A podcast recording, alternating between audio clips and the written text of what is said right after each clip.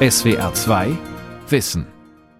Es ist eine neosexuelle Revolution im Gange. Lukas, geht's nicht eine Nummer kleiner? Nein, Sonja, in dem Fall geht's wirklich nicht, denn viele Sexualwissenschaftler und Sexualwissenschaftlerinnen, die beobachten, dass Sex endlich, muss man sagen, nicht mehr nur aus der männlichen Perspektive gedacht und vor allem auch nicht nur aus der männlichen Perspektive gemacht wird. So, so, wie denn dann? Also Frauen erforschen sehr offensiv ihre Lust, auch gemeinsam. Sie reden über ihre Vulva oder sie präsentieren, etwa auf der amerikanischen Plattform OMGS, was genau sie stimuliert. Das dürfen Frauen hören, aber genauso natürlich auch Männer. 99% of the time, I, probably even more like 99.9% of the time, I need the clitoral stimulation to have the orgasm. Kate kommt nur zum Orgasmus, wenn ihre Klitoris stimuliert wird. Das ist weder schmuddelig noch peinlich. Das Interessante an OMGS ist, dass die weibliche Lust eben nicht nur vorgestellt, sondern wirklich auch wissenschaftlich begleitet wird. Und das wirst du uns gleich genauer erzählen. Lukas, du bist als Redakteur bei SWR2 Wissen vor allem zuständig für Kultur- und Bildungsthemen. Und für den zweiten von vier Teilen unserer Reihe in SWR2 Wissen über Sex hast du dich für diesen Titel entschieden. Sex und weibliche Lust, Vulva, Toys und Selbstbestimmung mit Lukas Meyer-Blankenburg und mit Sonja Striegel. Lukas, du hast auch mit Expertinnen und Experten gesprochen, aber du hast dir vor allem sehr vieles im Internet angesehen. Dort tut sich ja auch wirklich sehr vieles. Was hast du entdeckt? Es gibt einen Fokus darauf, wie Vulva und Vagina funktionieren, also was Frauen besonders stimuliert und was eher nicht.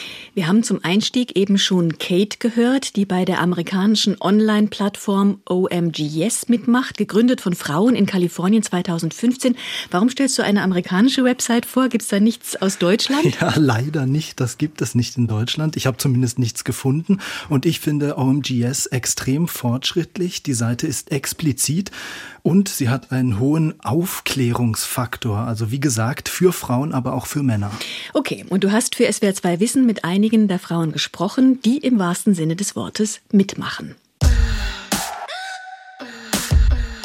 Sexplattformen im Internet, die gibt es ohne Ende, aber OMGS fand ich tatsächlich besonders. Da werden Wissenschaft und Praxis ganz anschaulich miteinander verbunden. OMGS arbeitet nämlich so. Zusammen mit einem Forscherteam der Indiana University und dem Kinsey Institute haben die Macherinnen von OMGS erstmalig groß angelegte qualitative und quantitative Umfragen durchgeführt. Sie wollten herausfinden, welche Techniken Frauen anwenden, um ihre ganz eigene persönliche sexuelle Lust zu steigern. Christiana von Hippel ist wissenschaftliche Mitarbeiterin bei OMGS in Kalifornien. Sie forscht seit rund zehn Jahren zu weiblicher Lust und sie hat mir erklärt, wie sie diese Studien angehen. We start with a qualitative process of asking open-ended questions of thousands of women about topics that have never been studied before. Wir beginnen mit qualitativen Umfragen unter tausenden Frauen zu Themen, die bislang noch nie wissenschaftlich untersucht worden sind. Was sind ihre wichtigsten und effektivsten Strategien, um durch Berührung sexuelle Lust zu erleben? Was verbessert die Kommunikation? Was verbessert den Sex in einer Beziehung? Die Frauen sollen uns ihre Techniken dann ganz genau beschreiben, so genau, wie die meisten von ihnen das zuvor noch nie getan haben been asked to describe a behavior in a survey before. Auf der Website von OMGS werden die häufigsten Techniken der Frauen vorgestellt. Die heißen dann zum Beispiel Abfedern, Umspielen oder Umkreisen. Bislang gibt es zwei Staffeln. Die Kapitel zu den jeweiligen Techniken sind immer gleich aufgebaut. Am Anfang berichten ein bis drei Frauen in Videoclips von ihren Erfahrungen mit der jeweiligen Technik. Das hier zum Beispiel ist Sonja. So at the beginning, what I really like to do is start with a nice tease, which is very light, really slow and steady trails up and down. Hier beschreibt Sonja in einem etwa zweiminütigen Videoclip, wie sie zunächst durch leichte Berührungen der Vulva ihre Lust steigert, nicht direkt an der Klitoris reiben, nur sanft auf die Haut darüber tippen und ein bisschen schneller werden. And the pace can speed up a little bit faster, but not too fast. In den Einstiegsclips sprechen die Frauen nur über ihre Erfahrungen und Techniken. Sie sitzen da auf dem Sofa, auf dem Bett oder auf dem Boden, helle Räume, strahlendes Lächeln, warme Farben. Dann zeigen die Frauen die Techniken an ihrer eigenen Vulva. Kaum ein Clip ist länger als zwei Minuten. Dazu gibt es Infografiken und kurze Erklärtexte. Und Christiana von Hippel hat mir erzählt, dass sie ihre Kundinnen eben nicht mit Informationen überfrachten wollen. Bisher haben wir rund 20.000 Frauen befragt. Aus den tausenden Antworten ergeben sich bestimmte Muster, welche Techniken besonders gut funktionieren. Wir haben die Techniken jeweils benannt und stellen sie dann auf OMGS vor. Dazu gibt es kurze Erklärungen, evidenzbasiert und auf Grundlage von wissenschaftlichen Fakten, wie die Frauen die Techniken zu Hause ausprobieren können wie man darüber mit seinem Partner reden kann und dadurch selbstbewusster wird. Im Bett, aber auch außerhalb des Bettes. Ein besonderes Tool auf OMGS ist die interaktive Vulva. Am Ende eines Kapitels kann man da die jeweilige Technik per Mauszeiger oder mit dem Finger auf dem Touchpad üben. Auf dem Bildschirm kann ich dann im Vollbildmodus Sonjas Vulva sehen und sie sagt mir, was ich machen soll. Try to keep me guessing. Die Vulva ist animiert und sie bewegt sich, okay. je nachdem, wie ich mit dem Finger mhm. über den Bildschirm fahre. Only on my clit now. Mhm, that's it. Sonja kommentiert aus dem Off, ob ich die Bewegungen richtig mache. Werde ich zu schnell oder zu grob? Dann sagt sie, Au. kreise ich mit dem richtigen Tempo um ihre virtuelle Klitoris, sagt Sonja, Okay, better. Good. Just like that. Ich fand das erst ziemlich ungewöhnlich, habe mich auch erstmal gefragt, was das soll.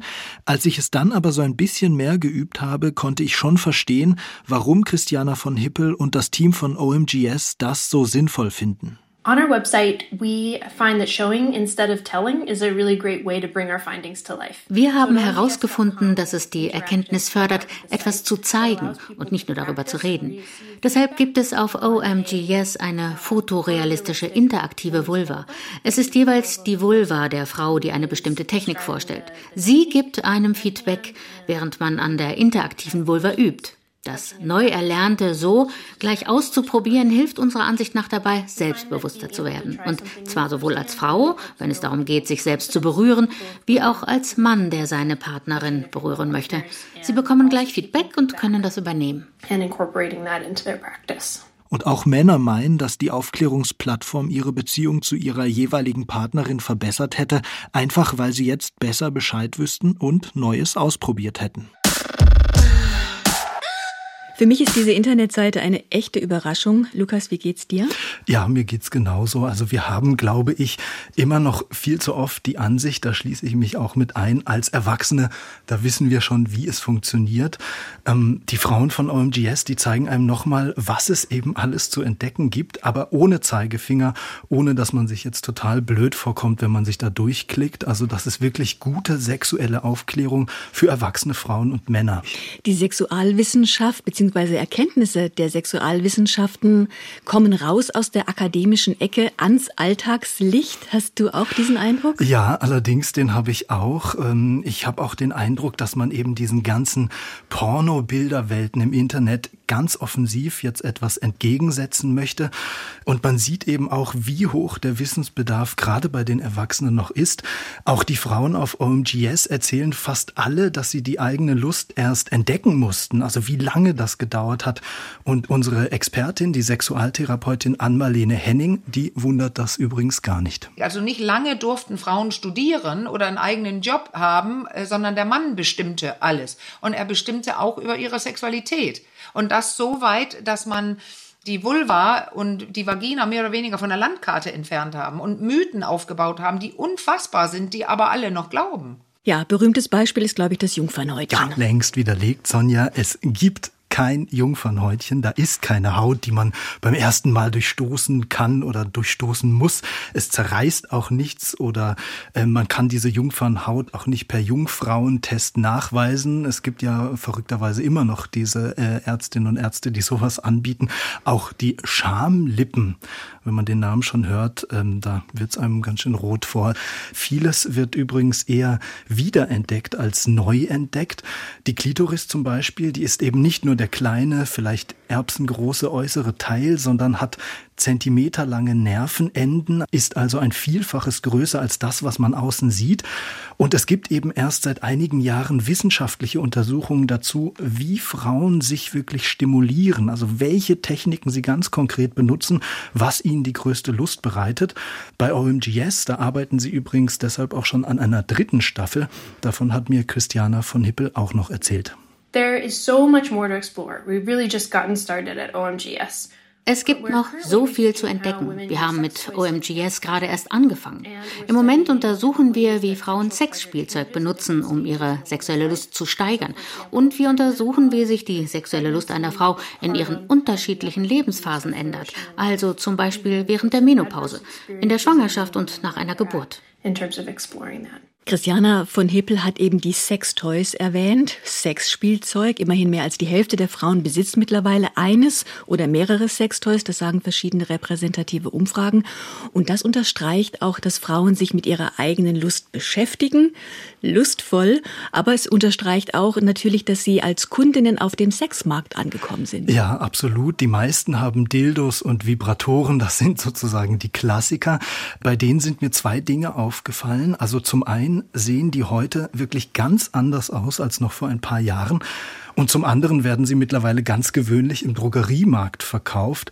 Ähm, man muss sagen, es ist für viele Frauen sicher auch angenehmer, ein Dildo zu kaufen, der eher wie ein buntes Spielzeug aussieht und eben nicht wie so ein überdimensionierter Plastikpenis.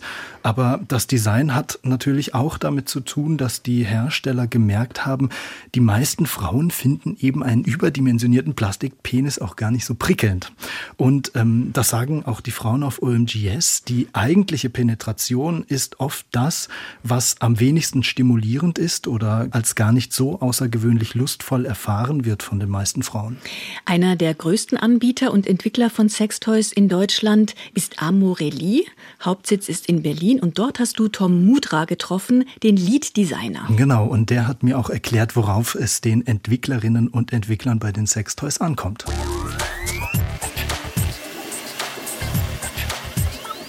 Tom hat mir eine kleine Tour durch die Firmenräume von Amorelli gegeben und mir das Herzstück des Unternehmens gezeigt, zumindest für ihn als Designer. Das ist ein bierkastengroßer 3D-Drucker, versteckt in einer unscheinbaren Abstellkammer. Da druckt das Gerät Prototypen von den Toys, die Tom mit seinen Kolleginnen entworfen hat. Der läuft kontinuierlich durch. Seit vier Jahren hat er, glaube ich, nicht einmal stillgestanden. Ja, jetzt kommen wir hier hinten in die Kreativecke. Direkt daneben brüten in einem großen hellen Raum die Toy-Designer von Amorelli über neuen Entwürfen. Kreativität wird ja immer ein bisschen mit Chaos in Verbindung gebracht. Tom zeigt in den Raum. Auf einem langen Tisch liegen Samples, verschiedene Stoffe und Materialien, Scheren, Stifte, Papier. Wir haben unsere ganzen Samples hier. Prototypen, Silikonmaterial zum Mischen, Vakuumpumpe dort hinten. Kannst du auch mal anfassen. Also das Zellophan. Dildos und Vibratoren bei Amorelli erinnern nur noch vage an die Ergonomie eines Penis. Sie haben eher abstrakte Formen, sind zum Beispiel etwas nach oben gekrümmt oder haben ein zusätzliches Ärmchen, das Druck auf die Klitoris ausübt, wenn der Vibrator eingeführt wird. Wir haben den Rabbit-Vibrator auch vor einiger Zeit entworfen, der diesen Rabbit-Arm viel breiter denkt. Weil die Klitoris ja nicht nur dieser Punkt ist, den wir oben kennen, sondern die Arme der Klitoris, die an den Lippen auch weiter nach unten sich ziehen. Die anatomischen Kenntnisse aus der Vulva- und Vagina-Forschung fließen in die Entwicklung der neuen Toys mit ein. Die Designerinnen und Designer von Amorelli tauschen sich dazu mit ihren Kundinnen aus, aber auch mit Gynäkologen und Psychologinnen. Tom lässt mich Prototypen und Modelle anfassen. Das Silikon ist extrem weich und fühlt sich fast wie echte Haut an. Für den einen soll ein Sextoy einen schnellen Orgasmus liefern. Für den anderen sollte das äh, den Orgasmus rauszögern. Für den anderen soll es eine Vorbereitung auf einen Orgasmus sein, für ein Vorspiel mit dem Sex oder für den Sex mit dem Partner oder dann beim Sex ein zusätzliches Toy. Amorelli macht nämlich Toys für Männer und Frauen. Neben Dildos und Vibratoren gibt es zum Beispiel auch Penisringe, Liebeskugeln oder Analtoys. Groß im Trend sind zurzeit ferngesteuerte Toys, also solche, die man per App bedienen kann, etwa von einem Partner, der vielleicht in einer anderen Stadt wohnt. Und Tom und seine Kolleginnen tüfteln daran, die Vibratoren noch leiser zu machen. Sie seien vielen Kundinnen immer noch zu laut. Die Sexualtherapeutin Ann-Marlene Henning sieht die Entwicklung der Toys grundsätzlich positiv, hat aber beobachtet, dass Frauen sich schnell an die Vibrationen der Toys gewöhnen und dann beim Sex mit dem Partner weniger Lust empfinden. Das kann ganz schnell gehen, bis man abhängig wird von einem Vibrator. Und, und was ich höre, sind Klientinnen, junge, also vielleicht so 25 bis 30, die sich Sorgen machen, weil plötzlich der Orgasmus nicht mehr mit Partner oder Partnerin klappt diese Vervielfältigung in der Sexspielzeugindustrie, wo fast alles vibriert. Also ich hätte fast gesagt, das kann nur von Männern gemacht worden sein, weil ich habe intern auch mal mit Leuten gesprochen, die auf diese Messen gehen, die sagen, es geht immer darum, wie stark ist der Motor, äh, wie viele Stufen gibt es und so. Und die meisten Frauen können die höheren Stufen überhaupt nicht ab, weil die Klitoris so empfindlich ist. Auch Amorelie wirbt auf der eigenen Website damit, dass 98 Prozent der Nutzerinnen der Womanizer-Vibratoren in weniger als fünf Minuten zum Orgasmus kämen. Und Tom kennt die Skepsis, die ihm begegnet, weil er als Mann Sextoys für Frauen designt. Wenn ich Produkte für Frauen entwerfe, dann gehe ich erstmal an die Sache ran, so wie ich sie mir vorstelle, so wie ich sie kenne. Und dann entweder sagen die Frauen, die es testen, du spinnst doch, geht ja gar nicht. Oder sie sagen, mega gut. Oder sie sagen, boah, so habe ich noch nie darüber nachgedacht. Und bevor wir dann auf den Markt kommen, haben wir alles so oft getestet, dass jede Frau, die es getestet hat, intern ein Veto einlegen könnte und sagen, funktioniert nicht, geht nicht. Bei Amorelie in Berlin arbeiten übrigens etwas mehr als 100 Mitarbeiterinnen und Mitarbeiter. Der Frauenanteil liegt bei 75 Prozent. Sexspielzeug, das sich an der Anatomie der Frau orientiert. Ich wundere mich, dass es das nicht schon seit Jahrzehnten gibt. Ja, ja, ich, ich höre den Unterton. Also Amorelie hat übrigens zum vierten Mal für einen aktuellen Sexreport 2000 Männer und Frauen zu ihrem Sexualleben befragt und Herausgekommen ist unter anderem, ein Drittel der Befragten masturbiert täglich oder mehrmals in der Woche mehr Männer als Frauen. Und wie ist das bei Pornos? Es gibt ja diese berühmten Zahlen. Ein Drittel des weltweiten Internetverkehrs besteht aus pornografischem Material. Jede vierte Google-Suchanfrage soll sich auf sexuelle Inhalte beziehen. Da sind vorrangig die Männer aktiv? Ja, schon noch. Ähm, auch dazu liefert der Amorelie Sex Report Zahlen. Mehr als 60 Prozent der Männer nutzt mehrmals im Monat Pornos. Von den Frauen sind das 20 Prozent. Aber auch da tut sich einiges. Also die Mainstream-Pornoseiten wie Pornhub oder X-Hamster haben ermittelt, dass mittlerweile jeder vierte Besucher auf ihren Seiten eine Besucherin, also eine Frau ist. Viele Frauen sind aber vom Mainstream-Porno eher angewidert. Darüber habe ich auch mit der Kulturwissenschaftlerin Corinna Rückert gesprochen. Die ist unter anderem Jurymitglied beim Por Yes Award. Das ist ein alternativer Pornofilmpreis. Und was ist daran alternativ? Der Preis ist ein ganz bewusster Kontrapunkt zur herkömmlichen und eben in der Regel, muss man schon sagen, auch sexistischen Mainstream-Pornografie.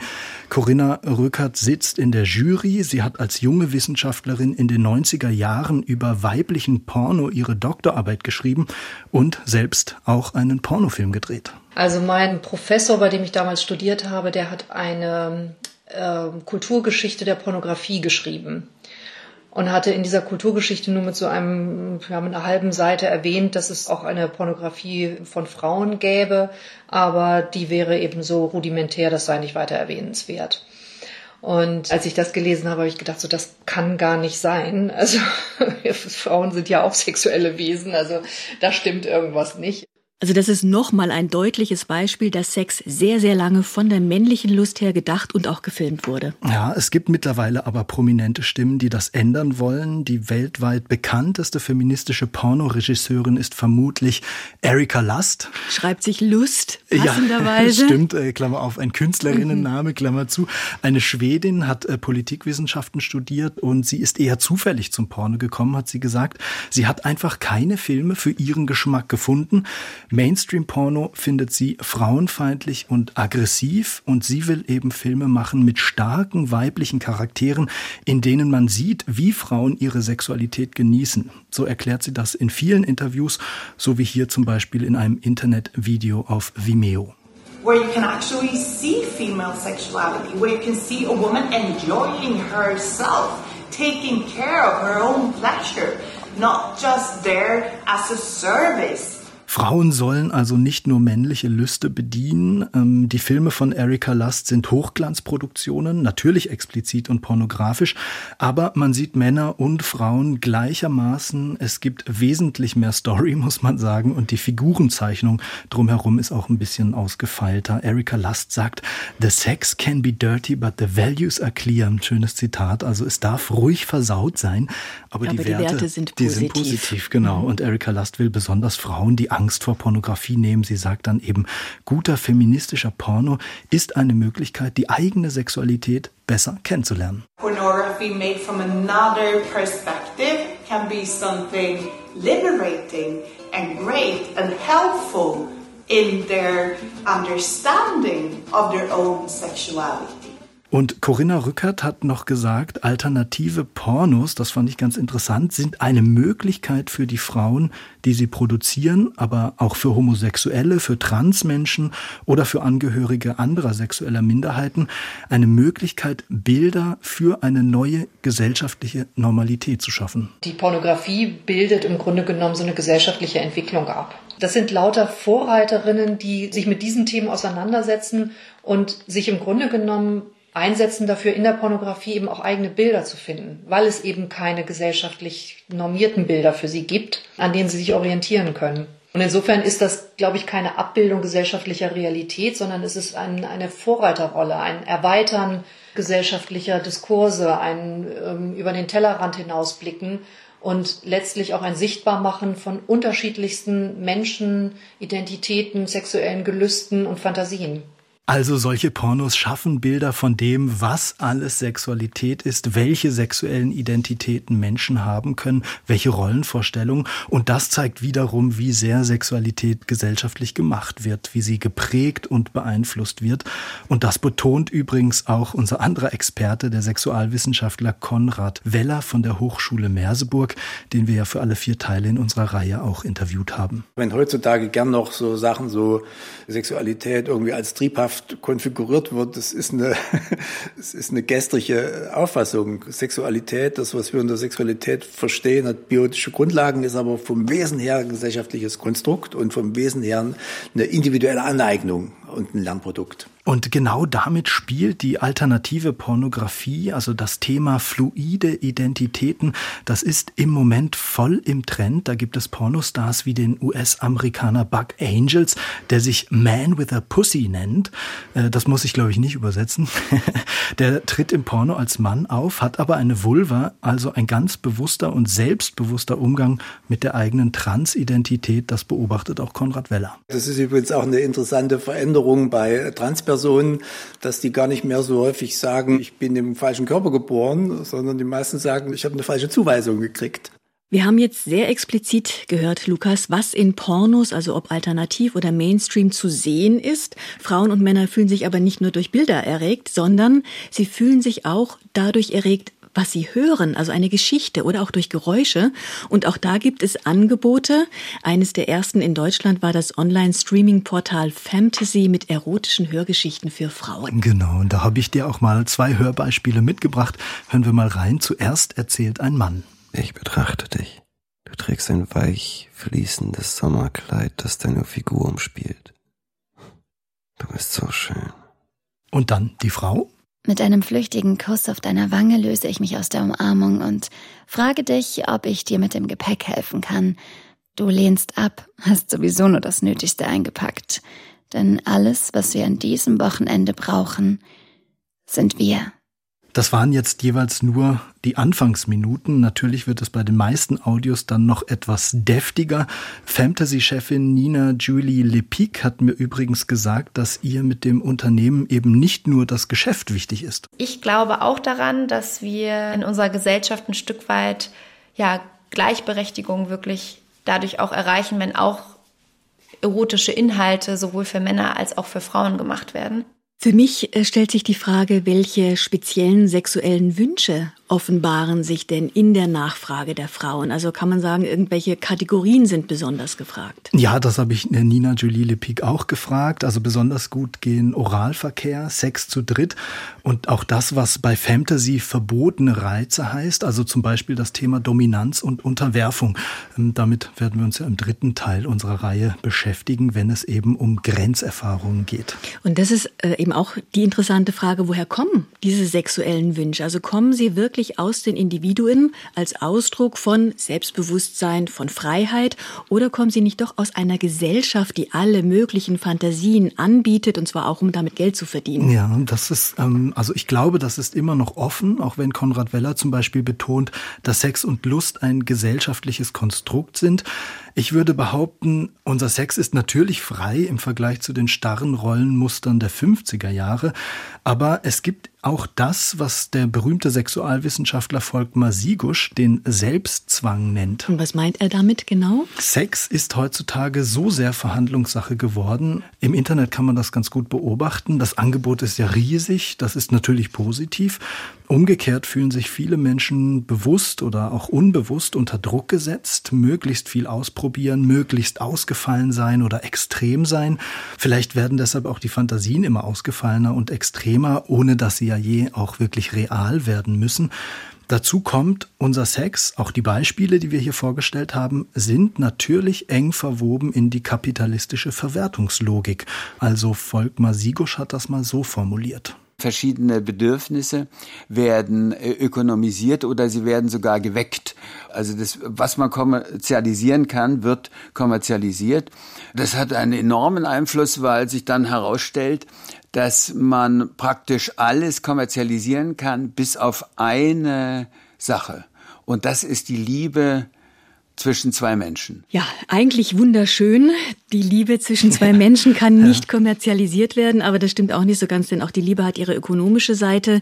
Finanzielle Abhängigkeit schränkt die Selbstbestimmung beim Sex ein, beispielsweise in einer Ehe. Andersrum, finanzielle Unabhängigkeit führt zu sexuellem Selbstbewusstsein. Das belegen zahlreiche Studien und das hat Ann-Marleen Henning sehr gut auf den Punkt gebracht. Und dann hat man eben auch doch eine Meinung. Wenn man eine finanzielle Sicherheit hat, kann man seine Meinung sich trauen zu sagen und eventuell auch gehen, wenn einem was nicht passt. Also das ist so etwas, das grätscht, wie ich immer sage, tief rein in die Sexualität, wenn man sich sicher fühlt mit sich selbst.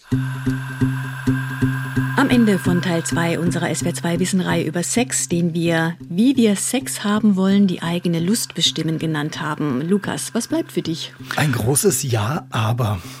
Also es gibt viel zu entdecken für Frauen und für Männer. Mein Bild hat sich im Zuge der Recherche auch einmal komplett gedreht. Frauen sind, sobald sie sich mit ihrer Sexualität beschäftigen, in der Regel wirklich das absolut stärkere und aktivere Geschlecht.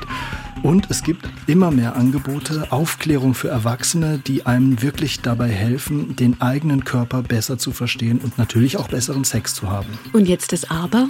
Ja, aber man muss eben halt auch wissen, wo man diese Angebote findet und oft auch ein bisschen Geld in die Hand nehmen. Den Schrott, den gibt's dafür gratis. SWR 2 Wissen. Sex und weibliche Lust, Vulva, Toys und Selbstbestimmung. Teil 2 von vier Teilen von und mit Lukas Meyer-Blankenburg und Sonja Striegel. Ein Beitrag aus dem Jahr 2021. SWR 2 Wissen. Manuskripte und weiterführende Informationen zu unserem Podcast und den einzelnen Folgen gibt es unter swr2wissen.de.